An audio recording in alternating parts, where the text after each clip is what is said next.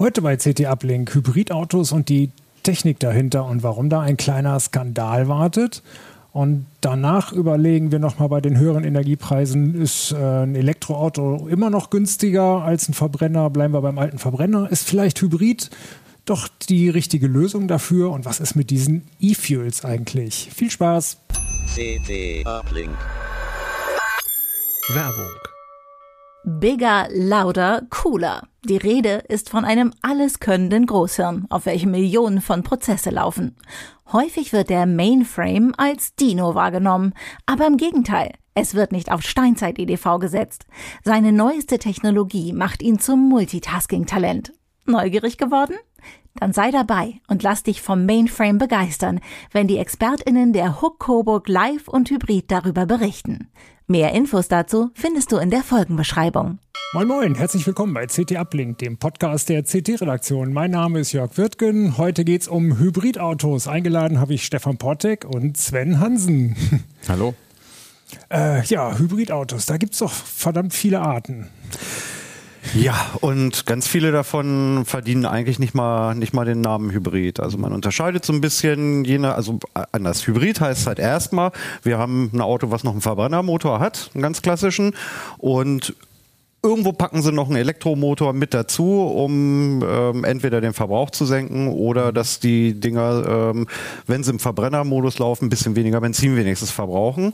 Und manche fahren auch ganz elektrisch und Je nachdem, welchen Anteil der Elektromotor hat, ähm, unterscheidet man dann zwischen den einzelnen Hybrid-Varianten. Genau, äh, meistens ist ja von Plug-in-Hybriden die Rede, aber es gibt ja auch noch andere Arten. Wo geht das denn los? Diese ja, oh, das geht viel, viel kleiner los. Also die kleinste Variante ist der äh, Mikrohybrid.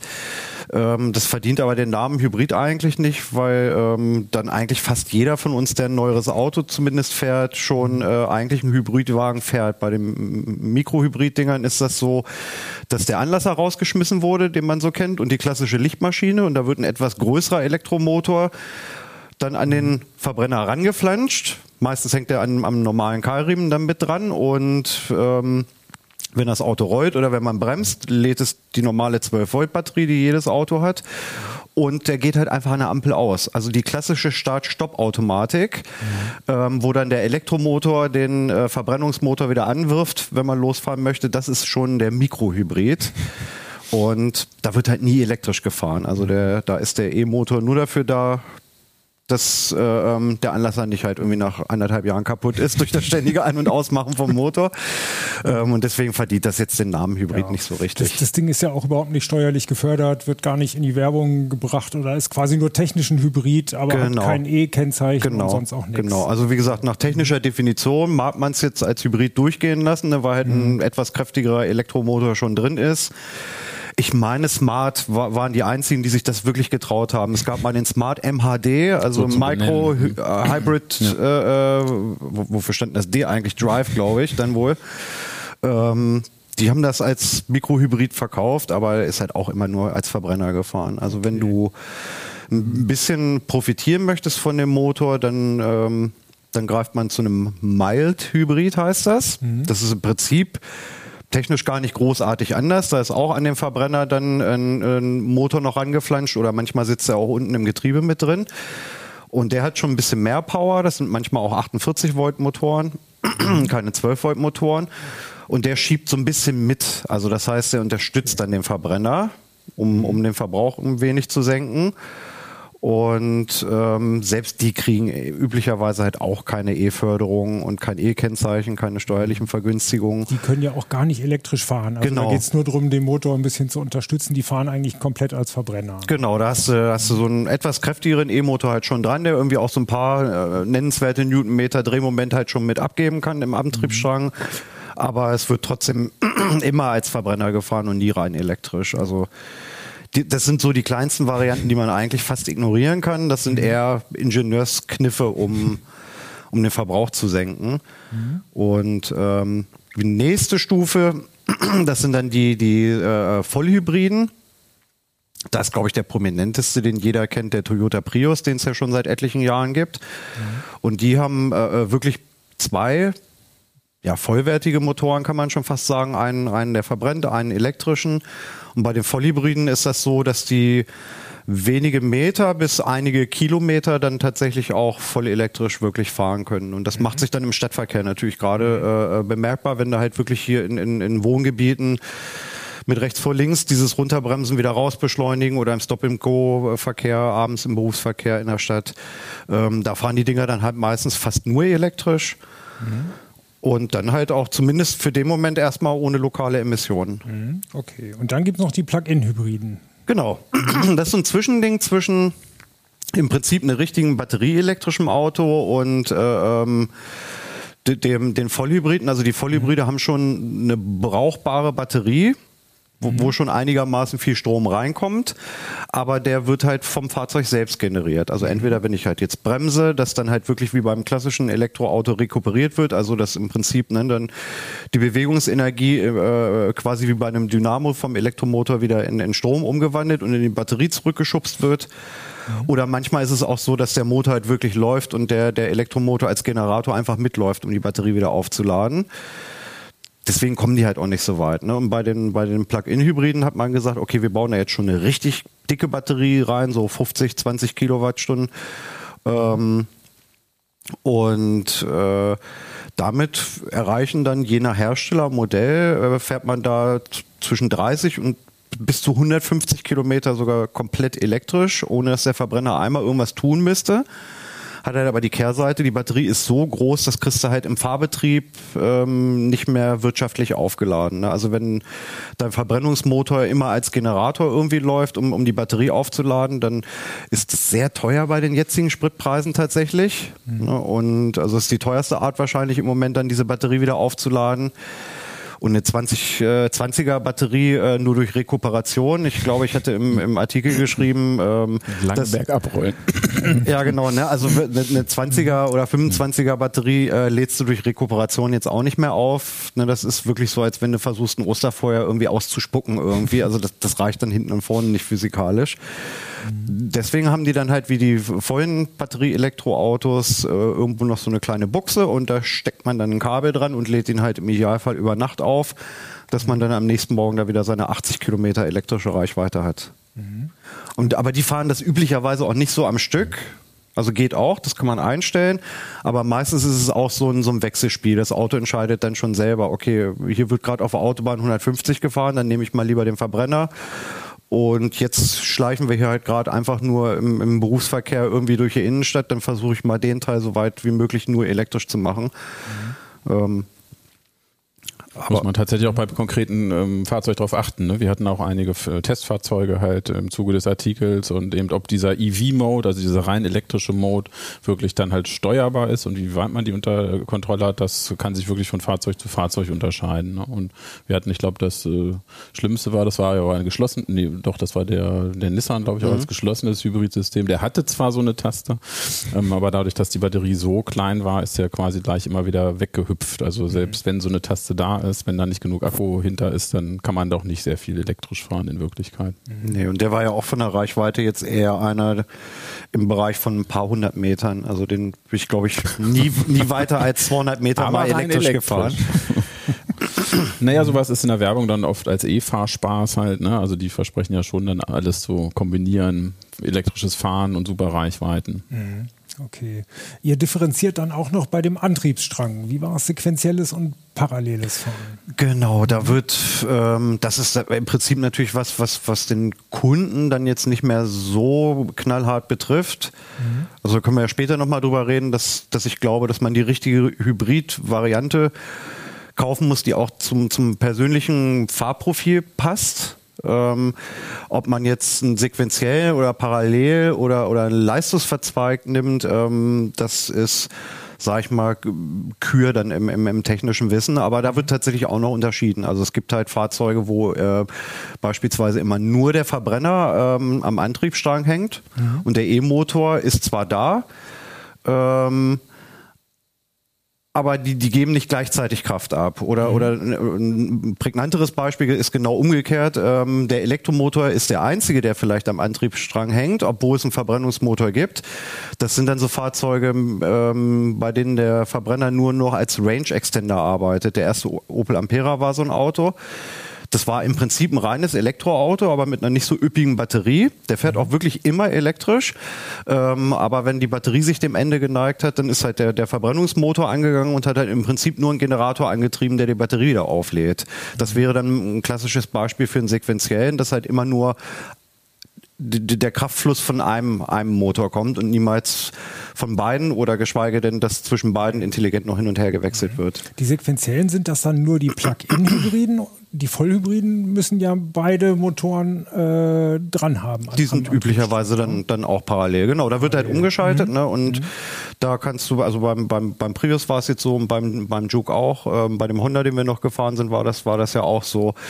Da kriegst du, je nachdem wie gut der Hersteller macht, das manchmal auch gar nicht mehr mit, welcher Motor überhaupt läuft. Also bei, mhm. bei dem bei dem Juke hat man es sehr deutlich mitgekriegt, weil der Motor ziemlich laut weil der Motor ziemlich laut war. Ziemlich genau. laut war und auch echt wirklich seine Vibrationen recht doll irgendwie auf, auf die Karosserie übertragen hat. Aber bei äh, einem besseren, ähm, bei, dem, bei dem Volvo, gut, das war jetzt ein Plug-in, aber bei dem Volvo S60, mhm. dem Recharge, da muss man halt wirklich während der Fahrt schon sehr genau hinhören, um, um zu gucken, was äh, überhaupt gerade jetzt für, für ein Motor am Arbeiten ist. So tatsächlich so, ne? wenn das gut gemacht ist, dann kriegt man eigentlich im Fahrzeug davon sehr wenig mit. So soll es ja eigentlich auch sein. Ist dann eher im Gegenteil so, wenn es noch besser gemacht ist, werden eher auch noch Geräusche im Fahrzeug modelliert, dass einem quasi ja. noch so suggeriert wird, man ist im Verbrenner unterwegs unterwegs, mhm. ne? auch wenn man schon elektrisch fährt. Also das verschmilzt alles. Mhm. Okay. Sind ja. denn diese Range Extender Motoren dann äh, kleiner oder braucht man dann auch diese vollen, weiß ich nicht, 200 PS, wenn die Dinger eh nur die Batterie laden? Na, ganz so, ganz so klein sind die, sind die tatsächlich nicht. Ähm, also ich muss gestehen, im Ampera weiß ich es jetzt gar, gar nicht mehr so genau, weil das Auto ja auch schon lange nicht mehr gebaut wird. Ähm, aber du hast ja schon, also das, das ist ja dann eine, eine physikalische Frage. Ne? Also wenn so ein Elektromotor ähm, in der Lage ist, ähm, doch eine Leistung von 150 ähm, kW zu generieren und du die Batterie nicht wirklich in kürzester Zeit leer nuckeln möchtest, dann solltest du die Batterie dann auch schon mit 100 kW laden. Und 100 kW, das sind 136 PS, das sind jetzt auch keine Spielzeugmotoren, die da ähm, dann als Range Extender zum Einsatz kommen. Genau. Ja. Vorteil ist halt, dass die trotzdem in einem im optimalen Drehzahlbereich arbeiten können, weil sie halt nur Elektrizität produzieren müssen und deshalb mhm. halt nicht immer ständigen Schwankungen unterliegen, die ansonsten beim Beschleunigen halt immer nötig sind. Genau, ne, also. Aber trotzdem eine teure Art Strom zu machen, ne? Also. ja, ja. Also, ne, also genau, also auch bei Range Extendern, also das, das, äh, der Ansatz bei Hybridfahrzeugen ist ja eigentlich der, dass man sagt, hier so ein Benziner hat irgendwie so 35 Prozent Wirkungsgrad, beim Diesel macht es nochmal 10 Prozent höher sein, wenn er gut gemacht ist. Aber es ist halt schon so, dass mehr als die Hälfte von der, von der Energie, die im Treibstoff drinsteckt, halt einfach als Wärme verpufft irgendwie. Ne? Wie Clemens gleich geschrieben hat, sie fahren auf einer Heizung. Ja, es ist, ist ja wirklich so, dass du eine fahrende Heizung zufällig hast. noch bewegt oder so war, glaube ich, das Originalzitat. Sehr schön.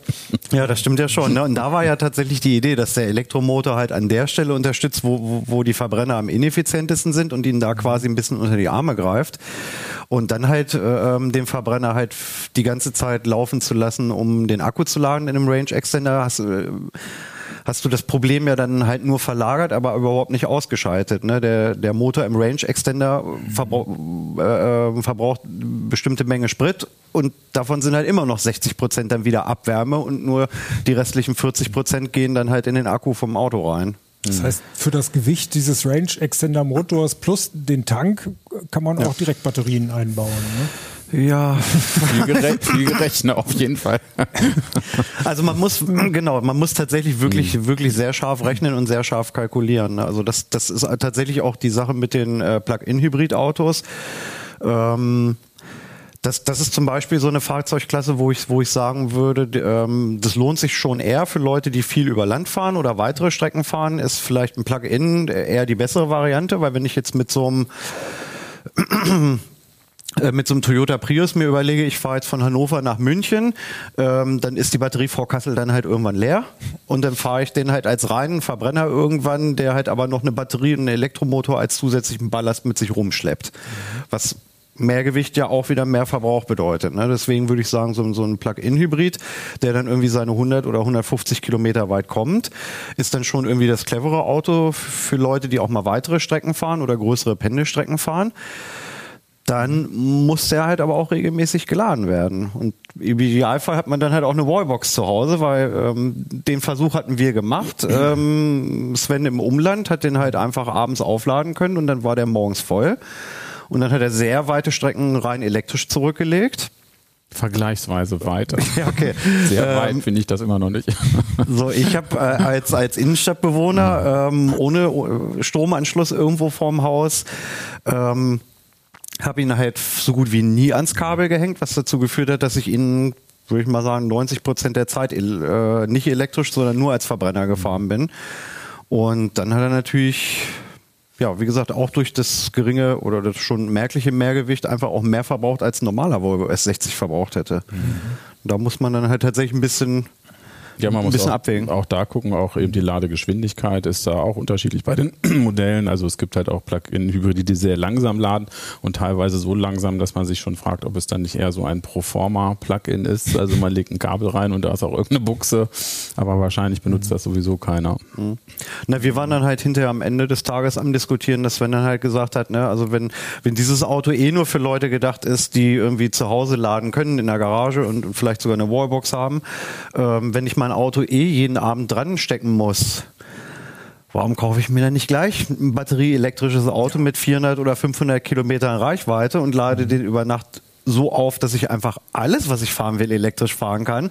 Warum sollte ich mir dann halt, wenn ich zu Hause laden kann, noch einen Plug-in-Hybrid kaufen, den ich dann auflade, um irgendwie nur ein Viertel meiner Wegstrecke elektrisch zu fahren? Ne? Das heißt, für, für die Heimbewohner mhm. bist du da ganz schnell an dem Punkt, dass du sagst, dann kauf dir lieber echt ein vollwertiges E-Auto. Mhm. Und für mich als Laternenparker war es halt so, dadurch, dass der halt so langsam geladen hat, ähm, er sich für mich auch nicht gelohnt hat, weil ich ihn als reinen Benziner gefahren bin. Ich hätte mir dann halt lieber auch den reinen Benziner kaufen sollen. Mhm. Genau, also das gilt ja generell für Elektroautos, wenn man sie nur einphasig an der Steckdose lädt, über Nacht kriegt man die trotzdem alle voll. Da diese acht bis zehn Stunden oder sowas, das reicht immer für alle, wenn man es zu Hause laden kann. Im Alltag würde ich mal sagen halt. Ne? Du mhm. kriegst sie bei den Akkukapazitäten wird das schon mal eng, aber realistisch ist ein Auto halt auch nicht immer ganz leer gefahren halt. Ne? Also man muss sich da dann halt auch ehrlich machen. Mhm. Viele neigen dann eher zur Panik, ne? weil und denken, sie müssten ein E-Auto jetzt so bewegen, wie sie einen Verbrenner wahrscheinlich nie bewegt haben in ihrem Leben. Also da werden auch sehr viele Forderungen dann äh, gestellt halt an, an diese Ladung. Doch, aber das kann man schon sagen. In der Regel Regel ne, eine diskret abgesicherte Schuko-Steckdose und die Notladefunktion bringen schon so roundabout dann da 100 Kilometer nachts in den Tank oder in die Batterie. Mhm. Und das reicht für die meisten ja schon, um mhm. sich von A nach B zu bewegen. Mhm. Wo, ja, was bleibt dann für euch noch über? Wofür sind Hybride dann sinnvoll? Und welche Arten von Hybriden? Also ich würde tatsächlich sagen, wer halt viel innerstädtischen Verkehr hat ähm, und kurze Strecken pendelt, äh, für den mag sich das durchaus lohnen. Da würde ich dann aber eher zu einem zu einem geschlossenen Hybrid tatsächlich sogar greifen. Ähm, also ne, für mich jetzt als Stadtbewohner, ähm, wenn ich es jetzt rein theoretisch machen würde, jeden Tag die acht oder zehn Kilometer von ähm, hier nach Hause, wenn ich die jetzt wirklich mit dem Auto pendeln wollen würde, dann wäre halt irgendwie so ein Toyota Prius oder so schon das Auto für mich, weil ich dann schon wüsste, ich fahre die meiste Zeit davon elektrisch. Mhm. Plug-in-Hybrid wäre für mich eine Möglichkeit, eventuell, aber dann müsste der auf jeden Fall eine Schnellladefunktion haben, weil an der öffentlichen Ladesäule, die ich dann halt vielleicht sogar schlimmstenfalls nicht nach Strom, ähm, sondern auch nach Standdauer bezahle, ist es für mich keine Option, ein Auto dann halt irgendwie sechs Stunden oder sieben Stunden an eine öffentliche Säule zu stellen. Das, das mhm. käme dann für mich nicht in Frage. Ja, ich bin eher mit dem E-Auto rausgegangen, glaube ich, aus dem Artikel, wenn ich mich richtig entsinne. ähm, ja, einfach aber auch, weil mir dann die äh, Plug-in-Hybride im Zuge der Recherche immer suspekter geworden sind. Ähm, und tatsächlich glaube ich, dass dann auch da gar nicht mehr der Sprung so weit ist, weil wenn ich mich eh darum kümmern muss, wie lade ich das Ding ne, und wo lade ich das Ding, dann kann ich eigentlich, wenn es das Fahrzeugformat gibt, ist ja auch noch eingeschränkt. Ne? Also ja. für, für, Familien sieht es immer noch äh, eng aus, ne, trotz SUV-Trend und allem Pimpampo aber wenn es das Fahrzeug gibt in der Größe, dann kann man das, glaube ich, auch mit dem E-Auto versuchen. Also bleibt für Hybride jeder Art eigentlich nur diese äh, Angst über sozusagen elektrisch nicht genug voranzukommen, nicht genug Ladepunkte zu finden und ja. auch oder vielleicht auch tatsächlich, wenn man weiß, dass man in Gegenden unterwegs ist, wo, wo wirklich die elektrische genau. Infrastruktur nicht gut ist. Es gibt, stimmt, es gibt einem noch so ein bisschen Sicherheit. Also da habe ich manchmal auch das Gefühl, dass das so ein bisschen die, die Intention ist. Mhm. Also die sind, die, die ersten sind ja nun auch rausgekommen, da muss man auch sagen, da waren jetzt die batterieelektrischen Autos auch noch nicht so weit. Ne? Also da war, als wir das erste Mal diesen Langstreckenfahrversuch gemacht haben mit dem, äh, ähm, mit dem Nissan Leaf damals, da hast du dich gefreut, wenn ein batterieelektrisches Auto 220 Kilometer weit kam. und der konnte ein Schademo mit 50 kW laden, aber auch nur, wenn der Akku halbwegs kühl war. Da hast du dann schon eine halbe, dreiviertel Stunde dann auch nochmal an einer, an einer Ladesäule gestanden. Ähm, zu dem Zeitpunkt war das dann natürlich ein tolles Versprechen, dass man sagt, so, ne, ich stelle dir hier ein Auto hin, das kommt auf jeden Fall seine 600, 700 Kilometer weit. Das kann aber auch elektrisch fahren, wenn du das möchtest. Das ist dann billig und das ist leise und äh, ohne lokale Emissionen. Ähm, und wenn alle Stricke reißen, dann tankst du es halt in zwei Minuten voll. Ne? Also das hat im Prinzip ja den Kunden schon so ein bisschen die Reichweitenangst genommen und ihnen so, das, so ein bisschen das Beste aus beiden Welten versprochen. Aber ich weiß nicht, ob man das mittlerweile bei den, bei den jetzigen Reichweiten und, und, und den Ladekapazitäten von aktuellen Elektroautos überhaupt noch braucht. Also wenn ich irgendwas habe, was 450 Kilometer weit kommt und eine 150 äh, kW äh, Ladetechnik an Bord hat, also man steht teilweise immer noch natürlich länger an der Ladesäule, wenn ich da jetzt an der Autobahn unterwegs bin. Dafür bin ich aber auch ein halbes Jahr nicht an der Tankstelle gewesen. Ne? Also äh, ja, also ja. es ist ein anderes Fahren, das ist auch so, ist auch ein anderes Reisen, aber das heißt halt nicht unbedingt, dass es schlechter ist. Teilweise ist, glaube ich, eher eben äh, mangelnde Fantasie, dass man sich nicht so richtig vorstellen kann, wie das halt überhaupt funktionieren soll. Mhm. Und da gehen halt diese Plug-in-Hybride rein, halt in, in diese Lücke. Und sie sind ja eben auch sehr zum Vorteil der Hersteller, wie wir festgestellt haben, weil sie zumindest auf dem Papier halt unglaublich sauber und unglaublich effizient genau. sind, was sie halt aber in Wirklichkeit nicht sind. Genau, halt das ist das Spannende, was ihr herausgefunden habt, äh, diese Flottenverbräuche, Genau, genau. Die Hersteller müssen ja Flottenverbräuche nachweisen und erreichen. Und wie geht es da mit den Hybriden los? Ja, da ist es halt einfach so, dass eben die Plug-in-Hybride auch in der EU-Regulierung da eine sehr unschöne Rolle spielen.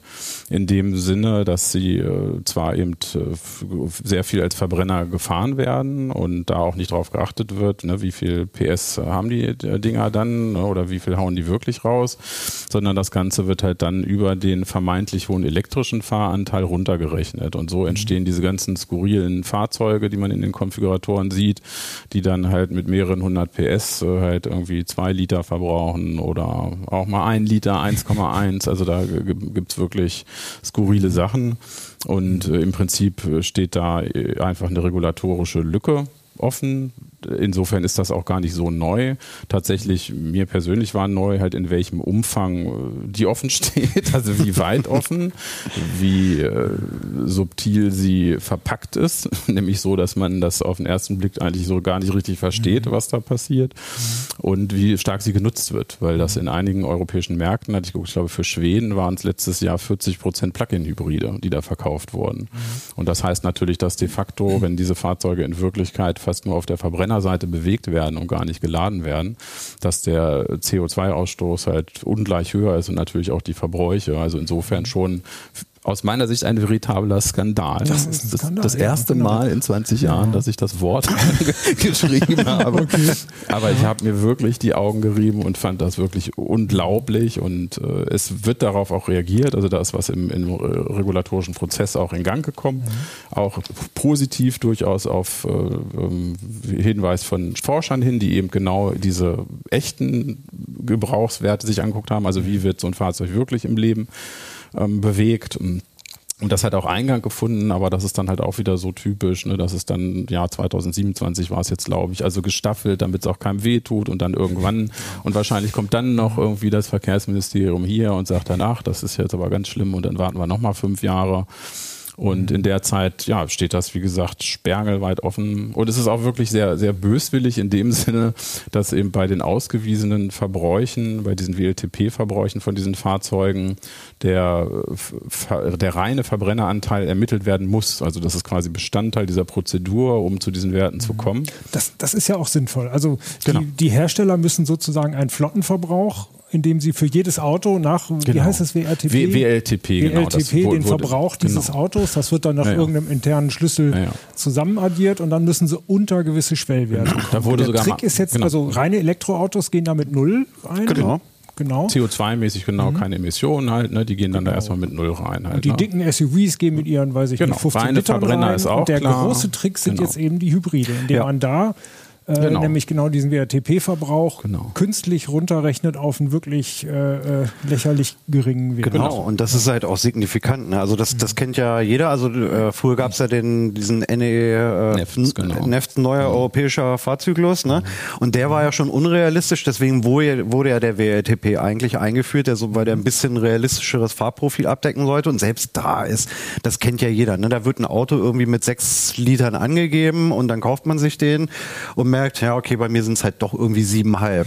Man so, kommt ne? da schwer ran. Genau, genau man kommt ja da schwer ran. Da ist ja heutzutage schon keiner mehr überrascht. Ne? Aber wenn dann halt wirklich zweieinhalb Tonnen SUVs der Oberklasse mit 500, 600 PS ähm, Systemleistung ähm, dann plötzlich nur 1,2 Liter verbrauchen sollen und jedem ist klar, das Ding verbraucht safe 13, 14 Liter auf 100 ja. Kilometer. Zumindest wenn er ganz als Verbrenner ne, fährt. Dann, ja. ähm, genau, ne, dann mhm. äh, ist die Diskrepanz halt auch wirklich so groß, dass wir uns da wirklich die Augen reiben mussten. Und Sven ist dann mal dahinter gekommen oder hat sich da wirklich echt hart reingenördet in hunderte Seiten EU-Dokumente äh, ja, durchforstet. Nur um eben eine Formel zu finden, die halt auch im Artikel hinterlegt ist und die mhm. setzt im Prinzip dieses Verhältnis zwischen elektrischem und äh, Verbrenner WLTP. Genau. Ne? Also, also beides man wird braucht ermittelt. es natürlich, genau. Der Elektroverbrauch genau. ist wieder null, der Verbrennerverbrauch ist dann relativ äh, unkritisch 15, 20 Liter oder was auch immer rauskommt. Mhm. Aber wie macht man aus dieser Null und dieser 20 jetzt einen genau. realistischen genau, der, Wert. Genau, die, der Grundgedanke von, von der Regulatorik war da zu sagen, es gibt halt beliebigen Übergang zwischen rein elektrisch und einem Verbrennerfahrzeug. Man hat dann gesagt, wenn so ein äh, Hybridfahrzeug ähm, 800 äh, Kilometer Reichweite hätte in der fernen Zukunft, elektrisch. dann elektrisch, mhm. genau, elektrische Reichweite, dann würde es auch nur noch als elektrisches Fahrzeug bewegt werden. Dann würde es regulatorisch quasi als E-Fahrzeug durchgehen. So, das ist die Grundannahme und alle mhm. Zwischenzustände hat man dann quasi über eine Formel geregelt und im Prinzip tut man da halt die rein elektrische Reichweite rein und bekommt eine Zahl zurück und die sagt dann quasi, okay, wenn du 50 Kilometer elektrische Reichweite hast, dann geht äh, die Regulatorik davon aus, dass halt 50 äh, Prozent davon elektrisch auch gefahren werden. Mhm. Immer in Abhängigkeit von der tatsächlichen Reichweite. Und diese Werte sind aber eben so grob falsch. Und äh, was, ich, was mich eigentlich noch mehr aufgeregt hat, war nicht, nicht nur, wie, was da an Müll rauskommt, wirklich eben, äh, an unrealistischem Zeug, sondern auch, wie komplex es dargestellt ist. Weil äh, das äh, schon fast eben den Verdacht nach, nahelegt, dass halt verschleiert wird einfach. Weil man kann auch einfach sagen, hat es 50 mhm. Kilometer, dann gehen wir davon aus, 60 Prozent wird elektrisch gefahren, bei 100 Kilometer glauben wir, es sind 70. So hätte es jeder verstanden. Ja, dann hätte man eine Tabelle und könnte genau, genau. gucken. Aber jetzt hat man eine Formel, genau. die wir genau. sogar in CT auf zwei Spalten abdrucken müssen. Genau, genau. Und die ja. äh, komplett, also wo gar kein Wert drinsteht, wo man jetzt irgendwie anhand der Formel schon sehen könnte, hey, so und so realistisch wird es. Nö, so andersrum hätte natürlich auch jeder Verbraucher auch sehen können, wenn ich halt jetzt den, den ausgezeichneten WLTP von 1,1 Liter habe bei der und der elektrischen Reichweite, heißt das, das Ding verbraucht in Wirklichkeit so und so viel. Mhm. Wäre ja eine interessante Information. Ja. Ja, aber eben diese, diese Information, die durchaus erhoben wird im, im, im Fahrzyklus von den Plug-in-Hybriden, ne? was macht das Ding, wenn die Batterie leer ist, was verbraucht der auf Verbrennerseite, genau die wird einfach nicht weitergegeben und insofern sind das alles Blindkäufe. Ich finde zwei Sachen daran auch wirklich noch bemerkenswert. Ähm, zum einen, dass die, die, die äh, EU-Leute, die sich das ausgedacht haben, sich da eigentlich was gedacht, äh, bei gedacht haben müssen, weil sie sind ja auf konkret das Problem gestoßen. Der WLT-Zyklus ist ja nicht so lang. So, äh, wenn ich jetzt einen Plug-in-Hybrid habe, der irgendwie 60 Kilometer ähm, rein elektrisch fährt und ich schicke das Auto dann auf einen 62 Kilometer langen äh, hypothetischen Prüfzyklus, dann fährt es davon die ersten 60 äh, ähm, voll elektrisch und die letzten zwei, wenn die Batterie leer ist, als Verbrenner. Dann käme natürlich ein unrealistisch niedriger Verbrauchswert raus. Das ist denen ja auch aufgefallen. Deswegen haben sie ja gesagt, na, bei den Hybriden machen wir das mal anders. Wir machen auch zwei Prüfläufe. Ne? Das ja. Auto fährt einmal mit komplett vollem Akku und es fährt noch ein zweites Mal mit komplett leerem Akku. Und aus diesen beiden Werten, die wir daraus entwickeln, dann müssen wir uns halt eine Formel ausdenken, um wie man daraus dann einen realistischen Drittelmix, Durchschnittswert, whatever, ähm, Verbrauchswert irgendwie rausbekommt. Bis dahin Und, ja alles sinnvoll. Ja, alles ja, sinnvoll, ja. genau. Wenn man, so aber wenn man ja. sich dem Problem schon bewusst war, äh, wir müssen das also einmal mit voller und einmal mit leerer Batterie machen und müssen dann mal irgendwie gucken, wie wir da auf einen realistischen Wert kommen, wie man dann ähm, das Wort realistisch so aus den Augen verlieren kann bei der Formel, die man entwickelt, das finde ich dann schon mhm. echt spektakulär. Das klingt doch echt nach Lobbykram. Ne? Das ist nicht schön. Mhm. Könnte man den Herstellern jetzt vorwerfen? Ähm, ja, oder es hat und, jemand nicht aufgepasst. Halt, ne? Oder es hat jemand nicht aufgepasst. Aber, aber ja, ich glaube dem. Oder beides. Vielleicht auch beides. Also ich, ein Stück weit können sie sich den Vorwurf eventuell auch gefallen lassen. Die, die Pkw-Hersteller, weil es ja auch so ist, dass sie dann auf ihren Webseiten auch relativ sparsam mit den Verbrauchsangaben wiederum sind. Ne? Also da wird dann halt die, der Verbrauch in Liter wird mehr ausgewiesen, aber wie, äh, wie hoch der elektrische Verbrauch im selben Zug gewesen ist, das sagt mir dann keiner. Und irgendwie bezahle ich den Strom ja auch. Also entweder über meine Wallbox oder an der Säule oder dadurch, dass der Motor äh, ihn halt wirklich erzeugt hat, dann hatte ich aber mehr Verbrauch im, im Benzin. Der elektrische Verbrauch wird schon ausgewiesen. Das ist ich ja habe das auch schon erlebt. Ich habe das auch schon erlebt, dass da Autos waren, da stand dann halt irgendwie braucht dreieinhalb Liter und da habe ich mich gefragt, ja dreieinhalb Liter bei wie viel Kilowatt elektrischem Anteil auf 100 Kilometer. Ne? Mhm. Die 18, die dann da vielleicht äh, ähm, noch irgendwo stehen müsste, die habe ich auch schon bei manchen Herstellern nicht gefunden. Ich finde schon, dass die Hersteller in der Verantwortung sind, halt eben, weil es halt auch innerhalb dieses Messzyklus alles ermittelt wird. Also insofern ja. ist es einfach auch ein Zurückhalten von Informationen. Und ehrlich gesagt hat es mich auch baff erstaunt, dass da nicht schon lauter Klagen an allen möglichen Stellen eingelaufen sind. Bei den hochpreisigen Fahrzeugen kann ich es mir nur so erklären, dass es da natürlich egal ist, ne, ob das dann 13 oder 30 Liter verbraucht verbraucht. Das kümmert mich dann vielleicht auch nicht mehr.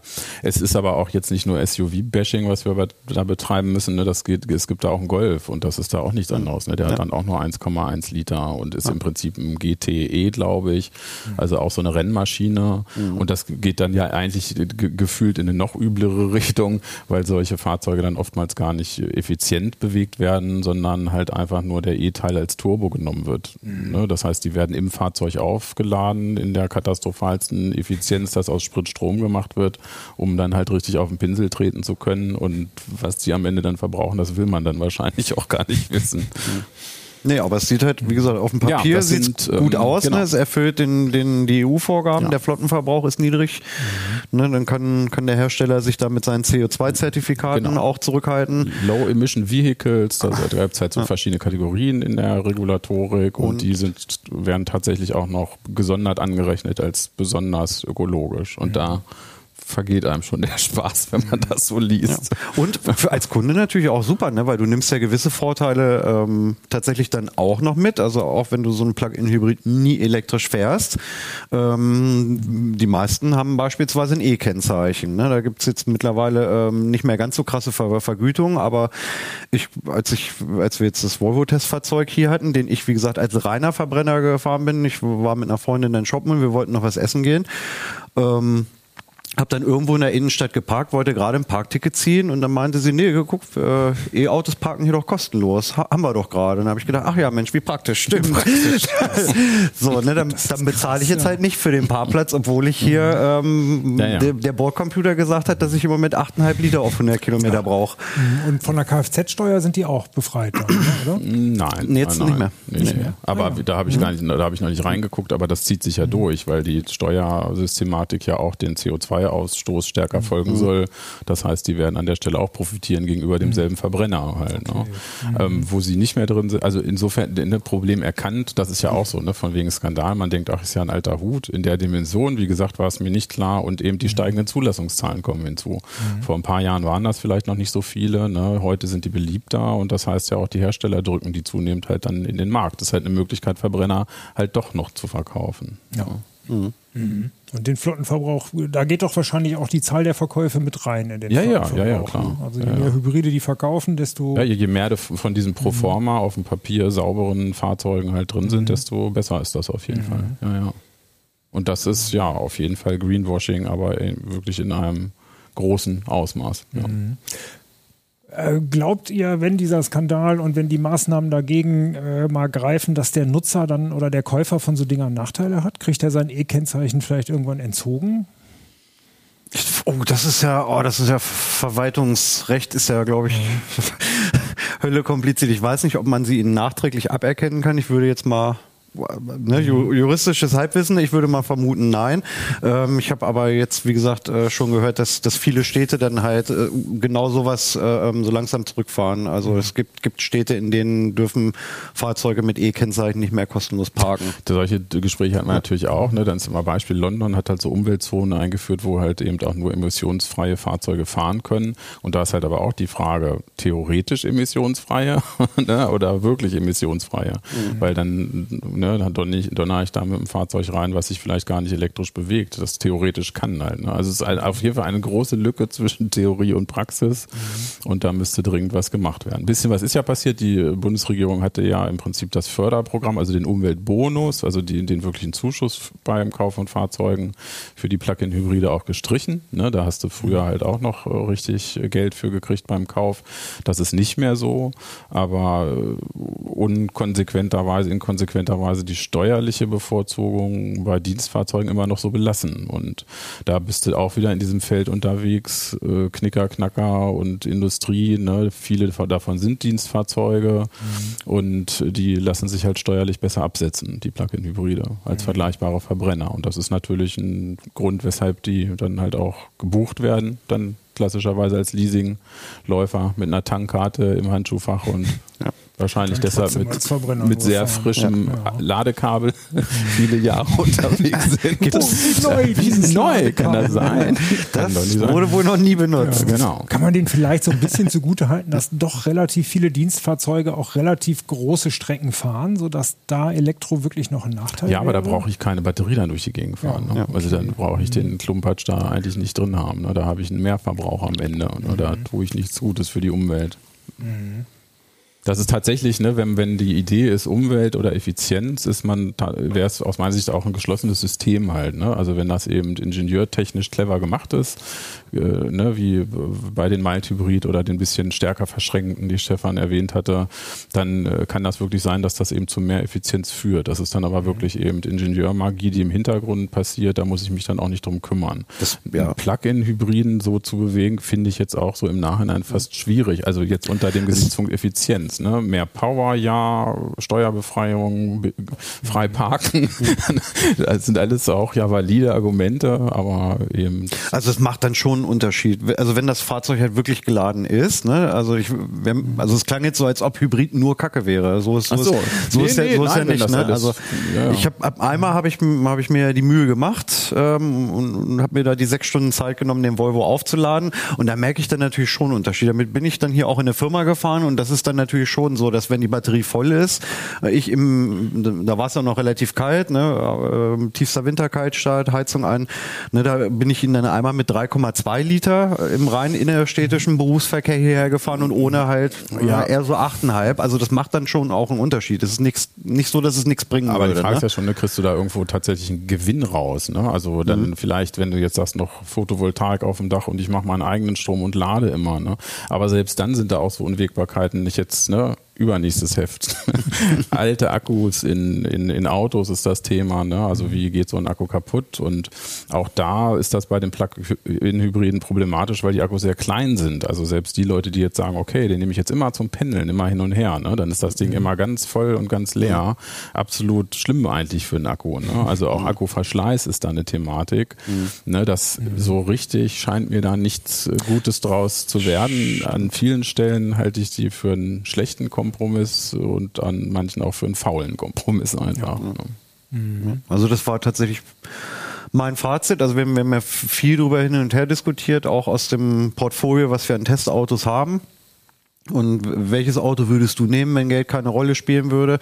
Und da habe ich dann halt auch gesagt, ne, also im Prinzip möchte ich mit dem, als Stadtbewohner, ich möchte mit dieser ganzen Kabellage eigentlich nichts, nichts zu tun haben. Ähm, weil es für mich viel, viel zu aufwendig ist. Ne? Und in, in, dem mhm. Augenblick, wo ich die Möglichkeit habe, zu Hause zu laden und immer noch unter der Prämisse, dass Geld keine Rolle spielt, dann kaufe ich mir, was weiß ich, einen Tesla oder, oder einen Polestar oder irgendwas anderes Großes mit 500 Kilometer Reichweite und dann juckt mich das nicht mehr. Dann, dann will ich aber auch nicht den Verbrenner noch irgendwo mit, mit rumschleppen müssen, sondern dann möchte ich gerne rein elektrisch fahren. Wir haben auch gar nicht drüber gesprochen. Natürlich sind das auch alles immer komplexere Systeme. Ne? Da kommt, ne, du oh, machst ja. da die Haube auf und ne, wow.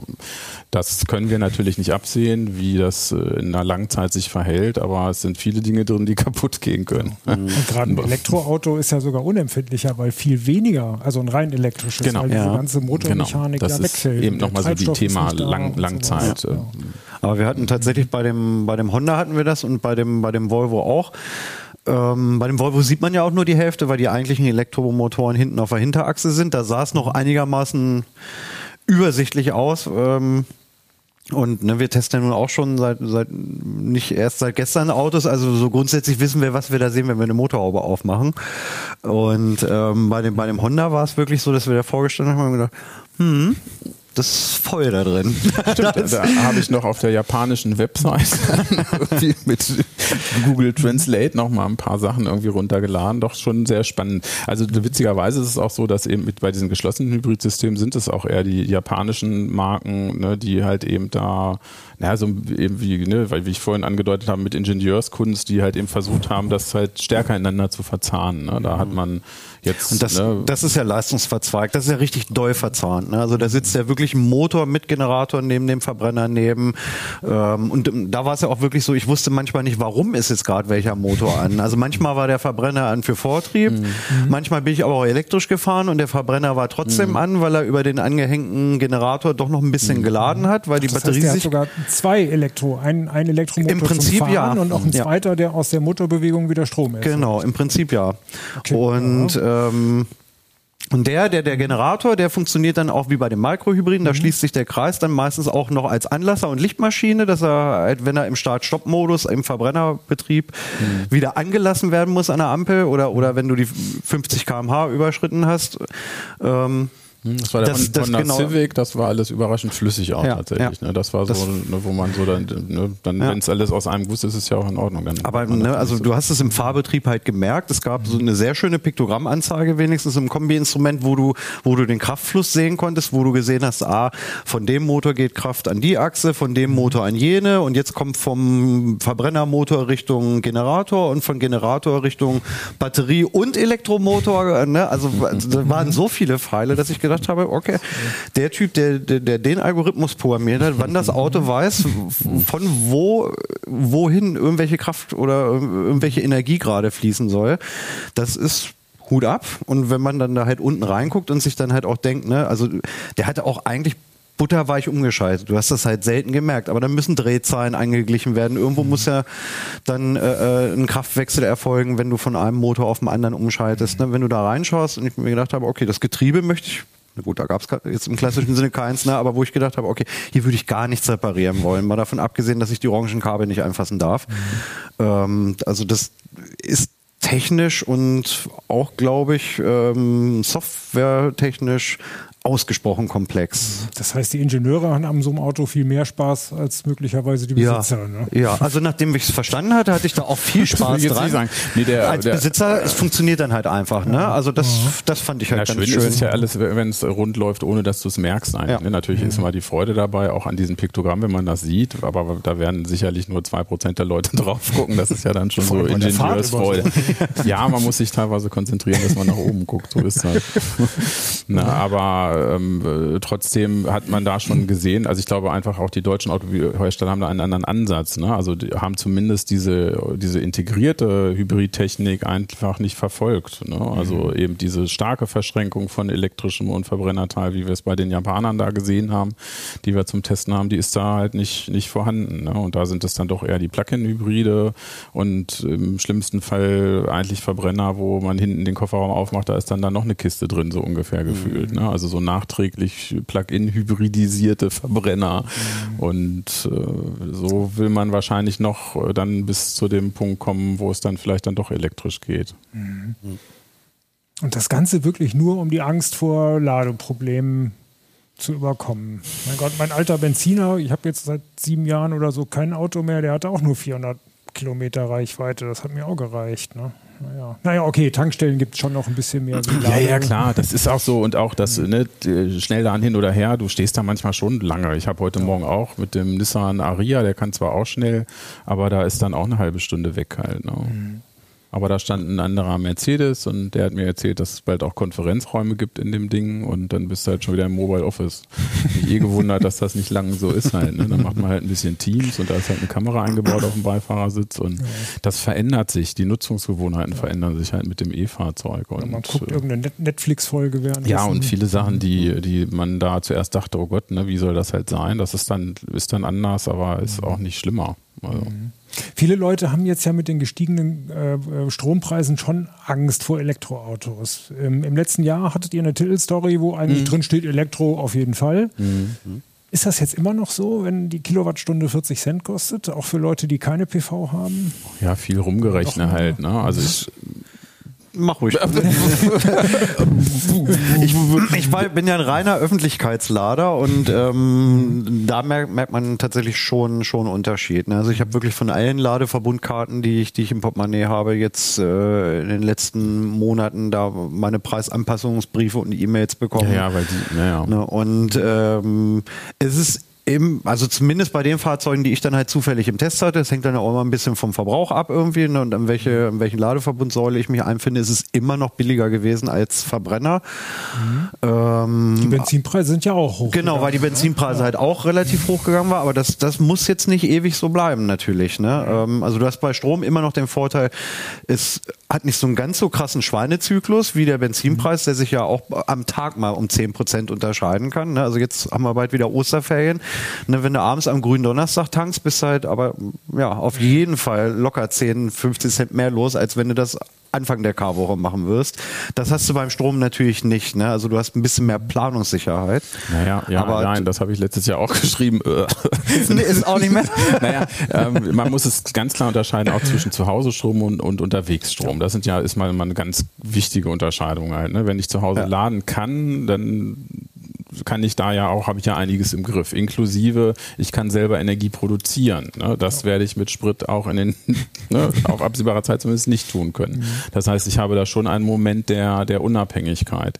Ich äh, habe zu Hause die, einen so einen äh, Börsenstromtarif tatsächlich und da fällt der Strompreis auch schon mal auf 0 Cent. 0 Cent heißt, dass dann trotzdem noch 10, 10 Cent Verwaltungskosten on top kommen, weil man verwaltet, ohne Verwaltung geht ja nichts. Halt, ne? Aber das ist dann trotzdem sehr billig. Also da bin ich dann sehr billig unterwegs. Da kann ich das aber auch bestimmen. Ne? Dann stelle ich das Auto ein, das lädt dann halt von nachts um zwei bis nachts um sechs und dann habe ich es halt billig. Also für zu Hause und was man zu Hause lädt, glaube ich oder bin ich mir sicher, dass auch auf lange Sicht das da billiger sein wird als Sprit und dass man eben tatsächlich viel weniger Opfer ist von irgendwas, weil da ist passiert hier was, dort was, plötzlich kostet es dreifach, ne, Scheichs beschließen dies, ne, kennen wir ja alles. Mhm. Da ist man, glaube ich, äh, auf der besseren Seite unterwegs. Auf der Ladeseite bei den öffentlichen Ladern, da schlage ich teilweise jetzt schon die Hände über den Kopf. Das ist aber aus meiner Sicht eher ein regulatorisches Problem, weil auch diese ganzen Preisanpassungen, die sind ja schon wieder antizyklisch. Ne? Da ist der Preis an den Strombörsen ist schon längst wieder runter. Ne? Also das beruhigt sich alles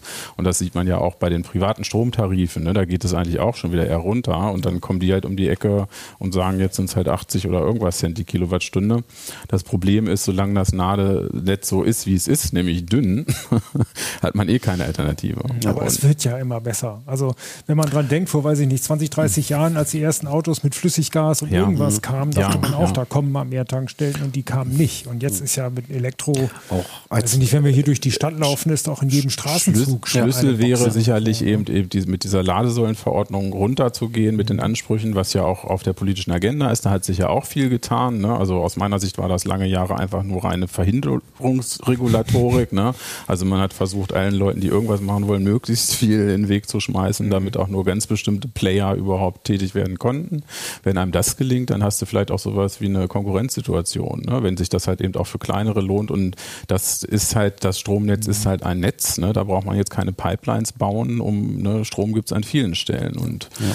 und wenn man ihn auch an vielen Stellen tanken könnte, ne, könnte da auch eine Situation entstehen, dass halt Konkurrenz da ist und dann geht das mit den Preisen auch. Das sehe ich im Moment nicht, ne, weil diese Ladeverbundkarten, das ist ja eher so, dass die Fantasien da äh, durch die Decke gehen mit Roaming-Gebühren, habe ich neulich bezahlt. Preise müssen nicht angezahlt, angezeigt werden. Ne? Also wer immer sich das ausgedacht hat, also man hält da eine Karte vor, ne, wo gibt's denn sowas? Ne? Das finde ich wirklich macht, weird, das dass ich eigentlich nie weiß, was ich bezahlen werde am Ende. Zwei Wochen später kommt dann irgendwie mal was von irgendwem oder so und ja, im Kern ist es egal fast, weil man hat keine Alternative, ne? man fühlt sich dann da vielleicht ein bisschen erpresst oder so, aber Ne, also da müsste dringend was passieren. Ja. ja. wobei ich Jörg zustimmen würde, als wir angefangen haben, E-Autos äh, ein bisschen regelmäßiger zu testen, das ist zehn Jahre her vielleicht irgendwie, ne, da kann ich mich dran erinnern, da gab es vielleicht eine Handvoll Schnellladesäulen in Hannover. Ja, ja, stimmt. Ne? Also da mussten wir wirklich, dass wir gesagt haben, ah, nehmen wir die da oben am, am an der Farnweider Straße mhm. oder die am A2-Center. Nee, die gab es damals, glaube ich, auch noch nicht. Ne? Mhm. Ne? Und es ist tatsächlich so, also auch, auch ähm, was, was der ähm, die Inner City, also der, der, der äh, Energieversorger hier genau. in Hannover an, an Mittelstellensäulen in Wohngebieten aufgebaut hat mittlerweile in den letzten Jahren. Das, das ist wirklich schon viel. Also ich habe jetzt kein Problem mehr. Ich, ich wenn wir welche testen, lade ich die halt mittlerweile bei mir in der Straße auf. Ja. Ne? Das war vor ein paar Jahren undenkbar. Mhm. Und die ganzen Mineralölkonzerne ja. und Tankstellenbetreiber wären ja, ja doof, wenn sie nicht ihre Kisten da selber aufstellen würden. Und man hat eben den Vorteil, dass es quasi an jeder möglichen Stelle vielleicht auch noch geht. Der eine oder andere kriegt es vielleicht in seiner privaten Tiefgarage. Mhm. Und so wird das Problem ja immer geringer und geringer. Ja, also würdet ihr durchaus sagen, Elektroauto ist ein bisschen teurer momentan, aber immer noch günstiger als die Verbrenner. Ja. ja, kann man nicht so einfach sagen. ja. Das ist das wie, und wer ist jetzt Testsieger? Wir hatten da mal so eine Abmachung. Bei CT gibt es keine Testsieger. Ja, nein, also tatsächlich ist das immer für mich so ein Ouchpunkt, ne? weil, weil ähm, die äh, auch äh, Kollegen von Heise Plus machen auch immer da Verbrauch, Vergleiche, auch Kostenvergleiche. Genau, die könnt ihr auch gut gucken das auf heise.de, genau, wunderschön. Ich, ich ja. Ne, will das auch gar nicht schlecht reden oder so. Ich erkenne auch das Bedürfnis. Ich tue mich immer schwer damit, weil das immer so auf drei Nachkommastellen ist und ähm, ich habe mit dem E-Autofahren jetzt im vierten Jahr, dass ich mit einem unterwegs bin, sehr viel auch über meine eigene Fahrweise gelernt und wie Fahrweise mit dem Verbrauch zusammenhängt. Und äh, das ist beim Verbrenner alles weg gewesen, weil das Ding so ineffektiv war, dass ich auch sowieso nur bei der Reise nach Griechenland gemerkt habe, dass das irgendwie was bringt. Oder wenn man in Dänemark war, klar, dann ist man halt nur 100 gefahren und dachte man so, ach, fährt ja doch weit das Auto halt. Ne? Mhm. Und bei diesen E-Autos durch diese unglaubliche Effizienz des Ganzen kriegt man auch das eigene Fahrverhalten so unmittelbar um die Ohren mhm. gepfeffert, dass man so ein Gefühl für Kontrolle entwickelt, das ich vorher oder im Umgang mit dem mhm. Verbrenner einfach nicht habe oder nie gehabt habe. Mhm. Und deshalb habe ich immer für mich so das Gefühl, ne, das habe ich ziemlich gut im Griff, wie teuer ich jetzt irgendwie ne, von Celle nach Hannover fahre das äh, kann ich zugenehm genauer bestimmen, weil ich dann halt zum einen weiß, wie teuer ich den Strom reingeladen habe und zum anderen weiß, ob ich halt mit 100 dahin fahre oder mit 130 dahin fahre und das macht dann halt einen Unterschied. Mhm. Im Heft findet ihr noch äh, eine, äh, eine, Übersicht der Verbräuche monatlich, mhm. wie es quasi äh, vor den Krisen war und wie genau, es momentan wir hatten uns, ist. Genau, ein Fahrzeug mal mhm. typisch raus. Tesla war das, genau, ich, genau. Ja, ne? und, und, da die, die Monatskosten und das ist tatsächlich Energie so. ja, ja, ne, das ist, ist tatsächlich so. Es ist deutlich teurer geworden natürlich. Die Listenpreise sind hoch hochgegangen, Inflation, mhm. müssen wir auch nicht drüber reden. Ähm, ein wichtiger Punkt allerdings auch immer in diesen Vergleichsrechnungen ist immer dieser, dieser Wertverlust. Und da wird es für mich dann auch immer so ein bisschen Glaskugel, ne, weil, ja, wie entwickelt sich das? Hm, ja, ne. mhm. Ich habe mein erstes E-Auto plötzlich mit 3000 mehr verkauft, als es hätte kosten dürfen laut Liste, weil der Markt halt so war, wie er war. Und jetzt mhm. zu sagen, wie ich einen Tesla in drei Jahren verkaufe, würde ich mir nicht zutrauen. Ja. Und es gibt ja immer noch die Leute, die fahren das Auto dann auch 10, 15 oder wie auch immer, bis es äh, auseinanderfällt. Genau. Für die quasi der Wertverlust. Und im Prinzip, wenn ich, wie das steht auch äh, nicht ganz so unverblümt drin, aber wenn ich Geld sparen will, kaufe ich mir kein neues Auto, weil ja. da verbrenne ich nur Geld auch ohne Verbrenner, egal ob es elektrisch ist oder mit Wasserstoff fährt, das ist halt einfach teuer durch den Wertverlust. Äh, zum Thema gebrauchte Elektroautos machen wir in einer der nächsten genau. Hefte was. Jetzt nicht in der, was ist das, die 8 haben wir hier Das grade, ist dann die ne? 9, genau. Das ist, wird 9, die 9 genau. oder 10. Da genau. findet ihr dann da was. Ja. Hm.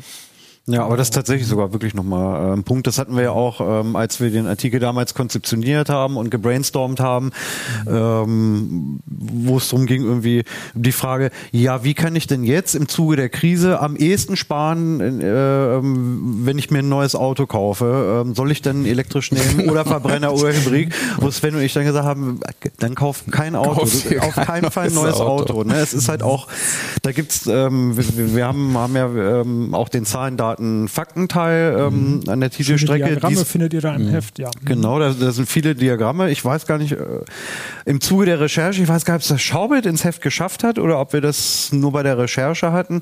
Ähm, das muss man ja wirklich so sagen. Die äh, Ökobilanz von so einem von so einem Auto ist natürlich verheerend, weil halt auch erstmal in einem Hochofen Stahl für die Karosserie eingeschmolzen werden muss und noch und nöcher. Ne? Also mhm. wenn wenn es jetzt nur darum geht, irgendwie ein bisschen CO2 einzusparen und man hat irgendwie ein vier, fünf Jahre altes Auto, dann aus Umweltschutzgründen müsste man sagen, fahrt bis es auseinanderfällt. Ne, ja, fällt, ne? Sonst Reparieren ist besser als neu kaufen ja. und meistens auch billiger. Also ja. da dieser Kipppunkt, da weiß ich auch gar nicht, ob es den überhaupt gibt, nicht? Da, dass sich ein Auto nicht mehr lohnt oder wirtschaftlicher Totalschaden, weiß nicht. Meistens kann man es reparieren. Also. Genau, äh, kommen wir nochmal auf die Hybridautos. Also welche Angst man vor den vollelektrischen auch immer hat, dass es zu teuer ist äh, und dass man keine Batterieangst und Reichweitenangst. Genau, da ja, löst ein Hybridauto ja auch nicht alles. Also die Reichweitenangst schon. Mhm. Ja. ja. Aber billiger wird es auch nicht unbedingt. Ne? Bin dann billiger als voll elektrisch wahrscheinlich schon, ne? weil eben der Akku ja. ist, ist eine teure Komponente einfach mhm. und das zieht. Achso, Anschaffungspreis, Anschaffungspreis ist billiger genau, für ein genau, vergleichbares Genau, Modell. würde ich ja. jetzt mhm. meinen halt. Ne? Und du hast natürlich eben einfach Fahrzeugklassen, wo E-Autos einfach auch nicht äh, richtig mhm. vorhanden sind halt. Ne? Der super geile Kombi-Ersatz oder so mhm. ist, ist halt noch nicht da. Ne? Also da mhm. fehlt halt einfach noch was an, an Kleinwagen-Segment halt ist auch, wird zunehmend Mauer jetzt. Der kommt ja jetzt. Ne? VW mhm. hatten was wir auch noch gerade. Ne? VW hat angekündigt, den ID2 All to All. Ne? Renault stellt den Zoe ein im Gegenzug. Ja, lustigerweise habe ich das Bild noch ausgetauscht. Ja. das war sehr witzig, die Ankündigung kam genau halt, ne? der Artikel war, wurde quasi aus der Druckpresse wieder rausgezogen, ähm, weil VW justamente kam mit dem ID äh, to All, eben ein elektrischen Fahrzeug, was halt anvisiert ist bei 25.000 Euro. Das ist Und eine Preisklasse, wo es sonst nichts gibt. Da gibt es im Prinzip ja. nichts halt. Ne? Also nichts, was auch in dem, mit dem Raumangebot, also es ist eben halt auch kein abgesägter also kannst oder so. Smart kannst du dir kaufen, ne? aber das ist dann ja. halt ein Zweisitzer. So, genau. Also nicht ein motorisierter Kinderwagen, sondern das ist halt schon ein Auto und das passt, glaube ich, auch äh, zu der Marke und zu dem, was, ne, was so das Markenversprechen da ist von, von Volkswagen. Und das ist sehr spannend, ob die das dann irgendwie, irgendwie hinbekommen. Und mhm. ist halt auch ein Volumenhersteller mit großen Stückzahlen. Ne? Ich glaube, da gucken alle sehr gespannt drauf, mhm. weil irgendein Auto dafür 150.000 Euro hinzuzimmern, das äh, kriegt heute jeder hin. Haben wir auch einen Artikel, jeder kann Autos bauen. Die lässt man dann nämlich bauen, ne? ob das jetzt mhm. Sony ist oder irgendwer. Ja. Ähm, aber eben sowas in so einer Stückzahl zu kriegen und dann halt auch zu so einem Preis natürlich, das wird sehr spannend sein. Mhm. E-Fuels, retten die alles? Werden das, ist das die Zukunft oder ist das kompletter Quatsch? Gibt es E-Fuels? Wo, wo tanke ich jetzt E-Fuels? Äh, oh, gute Frage, weiß ich gar nicht. Ich glaube in Norwegen. Ja, ich also glaube, ich glaube hier, hierzulande eher, eher nicht. Ähm, mir ist jetzt noch keine Tankstelle. Doch auf dem Pressefoto, glaube ich. Ja. Also es gibt Mit relativ viele Wasserstofftankstellen mittlerweile, so aber Eimer oder so und da war das drin habe ich, glaube ich, gesehen. Ähm, nee, ich, also ich, äh, nein. Also jeder, der nicht in Thermodynamik irgendwie oder in Physik eine 5 gehabt hat, ähm, der wird, glaube ich, relativ schnell dann auch zur Erkenntnis kommen, dass E-Fuels wahrscheinlich nicht der Heizbringer sind, weil man halt unter dem Einsatz von sehr viel Strom ähm, eine Kohlenwasserstoffverbindung versucht künstlich herzustellen. Das ist ein sehr energieaufwendiger äh, Prozess. Und dann hat man, dann hat man auch erstmal die, wieder diesen flüssigen Kraftstoff, der dann halt auch wieder gelagert werden muss und mit Tanklastern äh, an jede Tanke verbracht werden muss muss. Also und, und bei Strom Tanker fahren alle noch Diesel. Genau, und bei Strom haben wir ja haben wir ja einfach tatsächlich Netze, ne? Und ähm, ich sehe, dass es jetzt also es, oder anders, es kommt halt einfach ein bisschen zu spät. Ne? Also nach allem, was ich jetzt gehört und gelesen habe, ist es so, dass die elektrische Energie, die aufgewendet werden muss, ähm, um E-Fuel zu erzeugen, ähm, fünfmal so hoch ist. Ähm, oder, oder andersrum, dass es äh, fünf, fünfmal effizienter wäre, wenn man die elektrische Energie einfach gleich in irgendein batterieelektrisches Auto reinladen würde, anstatt den Umweg zu gehen, ähm, da erst nochmal einen flüssigen, äh, flüssigen Kraftstoff drauf zu machen, den man halt in irgendeinen Benziner reintanken kann. Mhm. Und auch das Argument, das äh, mit dem äh, Ökostrom, den man gerade nicht verbrauchen kann, zu nutzen, macht ja auch wenig Sinn, sich da für ein paar Milliarden so eine Fabrik hinzustellen lustig, und sie nur von 11 bis 13 Uhr zu betreiben. Mit den ganzen so. Öko-Argumenten jetzt halt irgendwie den Verbrenner halt irgendwie sicher, ja. das ist schon fast, fast lustig schon wieder halt. Ne? Im Moment ist halt nicht so viel, unglaublich viel Strom da oder wenn er da war, hat, ne, teilweise wird ja auch schon abgeschaltet, äh, ne, hat es dann halt irgendwie niemanden interessiert. Ich glaube auch nicht daran, dass das in 20 Jahren möglich ist, da so eine Infrastruktur aufzubauen, wo man das in signifikanten Mengen dann herstellt. Ich glaube, man wird, wird es sie an einigen Stellen haben müssen, weil manche Sachen nicht anders lösbar sind. Aber gerade dieser Privatverkehr ne, und diese PKWs, die gehören halt eben nicht dazu. Da gibt es halt irgendwie technische Lösungen. Ne? Also vielleicht. Also sinnvoll wäre es da, wo man quasi an der Stelle, wo man den E-Fuel produziert, auch naja, sofort ganz Schiff viel von oder so. Ne? Das ist ja so ein Beispiel, genau. die Schiffe. Die Schiffe ne? Was machst du damit? von mir aus auch. Ne? Also da hast du auch zwischen Batteriegewicht und äh, ähm, also Batterie Platz im, im Schiff Flugzeug ist auch nicht gut, wenn es über den Atlantik so. Nee, nee, nee, aber ne, also da, da, natürlich, also es gibt anders, ne? Also es gibt wahrscheinlich ähm, für E-Fuel natürlich Anwendungsfälle, nämlich ja. genau die, die äh, Fortbewegungskonzepte, die man halt nicht elektrifizieren kann. Kann aus äh, ne? Und dafür mag es ja. sicherlich sinnvoll sein. Aber wir haben, wir haben ja jetzt diesen Winter äh, gab es ja sogar die Diskussion, dass es, ähm, es mal hieß irgendwie, ja, es, hm, es würde jetzt auch ein bisschen knapp äh, mit unserem Energiemix und äh, ganz eventuell, wenn wir ein Stromproblem bekommen den Winter über, dann müssen wir vielleicht auch äh, das private Laden von Elektrofahrzeugen ähm, einschränken, ne, was ja schon zeigt, dass wir mit äh, unserer Energiewende so weit noch nicht sind. Und dann äh,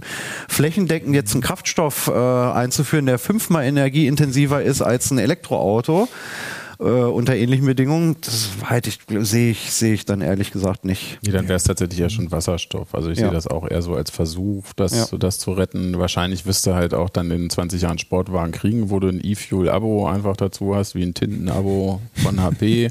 und dann kommt der Tankwagen halt mal nach Hause und kippt da irgendwo was hin, einfach weil das ja. den Leuten halt auch Spaß macht, irgendwie damit rumzuheizen. Mhm.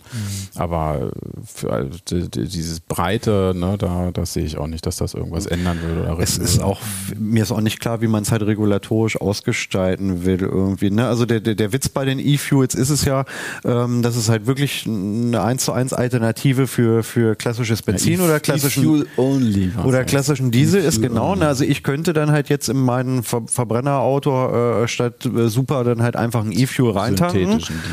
Das ähm, ich habe keinen Diesel. ähm, und die Idee ist ja, ne, wenn es halt über, über ähm, 2030 oder 35 ähm, dann hinausgehen soll, das müssten dann ja Autos sein, die E-Fuel-only sind. Das ist nun jetzt aber ein bisschen schwierig, wenn ich jetzt halt äh, äh ähm. Benzin habe und ein synthetisches Benzin habe. Also ich glaube, da weiß auch kein Autohersteller, wie er jetzt ein Auto bauen soll, was dann nur mit E-Fuels läuft und mit klassischem Benzin nicht. Und da die E-Fuels halt auch noch so, so energieintensiv in der Herstellung sind, ähm, das möchte ich dann mal sehen, dass dann 2036 da einer steht mit seinem wie auch immer gearteten Verbrenner und sieht irgendwie, okay, ein Liter Super kostet mich jetzt, was weiß ich, 2,50 Euro werden es dann wahrscheinlich so langsam schon sein. Und ähm, der Liter E-Fuel kostet mich 5,50 Euro. Ja, dann tanke ich halt Super. Mhm. Ne? Also, ähm, Man könnte dann ja Hybride bauen. Die E-Fuels und normale. Ja, ja, im Prinzip, wie gesagt, da die Kraftstoffe ja identisch zwei sind. Motoren, zwei Verbrenner. Ja, aber die Kraftstoffe sind halt identisch, deswegen, was, was der eine Motor mhm. schluckt, äh, ähm, dann schluckt er das andere auch. Ne? Also, da, also da weiß ich gar nicht, wie man jetzt ein Auto bauen soll, was halt nur mit E-Fuels läuft. Oder ja, man müsste die E-Fuels dann halt jetzt nochmal irgendwie so umentwickeln, dass die äh, ähm, ne, ein bisschen korrosiver auf, auf Kunststoffe wieder sind ja. oder vielleicht einen anderen Oktanwert haben, dass, dass man wirklich sagt, irgendwie, das braucht jetzt auch einen E-Fuel angepassten Motor Motor und wenn ihr das in, in einen regulären Verbrenner tankt, ist er kaputt danach. Und wie viel angepasste Tanksäulen und so, da muss man endlich mal alle Tankstellen ja, aber, aber umbauen das, und so. Ne? Das kennst du ja auch, ne? Das könnte man natürlich machen. Das wäre die kleinste Lösung, dass man sagt, irgendwie ähm, der Tank stutzt und, und, und, die Zapfpistole sind irgendwie anders, dass das mechanisch mhm. nicht passt, aber da weißt du ja selber, dann bestelle ich mir morgen bei Ebay dann halt irgendwie das Umriss-Kip, damit ich in mein E-Fuel-Auto halt wieder das billige Superplus tanken kann. Mhm, von Wish. Oder vom Wish. Ne? Was, ein, was einfallen also, also das, wie gesagt, ich weiß nicht, wie man es technisch umgestalten will und ich äh, glaube, glaube nicht, dass es energetisch irgendwas bringt. Nein, das ist, glaube ich, auch, ist halt einfach nur so ein PR-Scheingefecht. Ne? Da werden halt Positionen halt besetzt und das äh, Tragische daran ist ja, dass halt die wichtigen Themen verdrängt werden dadurch. Mhm. Ne? Also siehe halt das mit dem Plug-in-Hybriden. Ne? Also da wird über 2035 diskutiert, ne? was da vielleicht mal mit irgendeinem Fuel oder nicht sein wird. Und währenddessen fahren da diese Kisten rum und werden jedes Jahr neu zugelassen und kriegen noch einen Umweltdempel quasi drauf. Mhm. Werbung. Bigger, lauter, cooler. Die Rede ist von einem alleskönnenden Großhirn, auf welchem Millionen von Prozesse laufen. Häufig wird der Mainframe als Dino wahrgenommen, aber im Gegenteil, es wird nicht auf Steinzeit-EDV gesetzt. Seine neueste Technologie macht ihn zum Multitasking-Talent. Neugierig geworden? Dann sei dabei und lass dich vom Mainframe begeistern, wenn die ExpertInnen der Hook Coburg live und hybrid darüber berichten. Mehr Infos dazu findest du in der Folgenbeschreibung. Tatsächlich, okay. ja. Ja, ja, vielen Dank. Äh, Gern geschehen. Ein Schlusswort noch zum Ende. Was würdet ihr euch als nächstes kaufen? Stefan. Ähm, mein nächstes Auto wird kein Verbrenner mehr, aber äh, ich werde mein jetziges Auto tatsächlich noch lange fahren, genau mhm. aus dem Grund. Du hast noch einen äh, Benziner. Ich habe ich hab noch einen Benziner, der ist auch erst zwei Jahre alt und ähm, ich würde das cool finden, wenn der noch zehn Jahre fährt. Warum hast du damals noch einen Verbrenner gekauft? Ähm, das war vor zwei Jahren, war es ein bisschen, ein bisschen oll. Also so meine magische Grenze wäre gewesen, dass ich gesagt hätte, ich hätte gern 350 Kilometer Reichweite. Ähm, und da gab es nicht viele Autos, deren Preis ich bereit war zu zahlen, weil ich den Wertverlust mhm. kannte. Ähm, deswegen ist es nochmal ein Verbrenner geworden, aber das passiert mir nicht nochmal. Nee. Okay, Sven, du fährst schon elektrisch, ne? Äh, ja, zwei größere Familie, zwei Fahrzeuge. Langfristig wäre das Ziel, den Diesel tatsächlich loszuwerden, also eben für dieses größere Familienfahrzeug irgendwie was zu finden und dann halt auf ein Fahrzeug runterzugehen, vor allen Dingen. Ne? Das ist das ja, ja. Ne? Ob man das dann halt hinkriegt, irgendwie mit zwei Jobs und ein bisschen mehr Homeoffice und ne? so ein bisschen sich dazu verkleinern. Genau, ihr seid auf dem Land, also. Genau, wir sind auf dem Land, also bei uns wird es nicht ja. ohne Auto, ist da unrealistisch. Da müsste ich sehr viele Strecken durch den Wald radeln, bis ich bei bei der S-Bahn angekommen bin.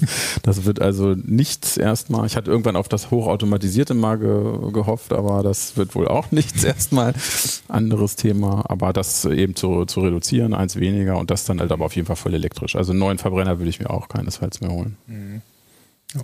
Ja, ich fahre auch seit acht Jahren äh, nur noch mit dem Fahrrad und mit Öffis, habe gar kein Auto mehr, brauche es nicht. Und wenn ich mal wieder in die Situation käme, wäre es auch auf jeden Fall ein elektrischer wäre ich mir doch sehr sicher, je nachdem, warum ich überhaupt wieder eins brauche, natürlich.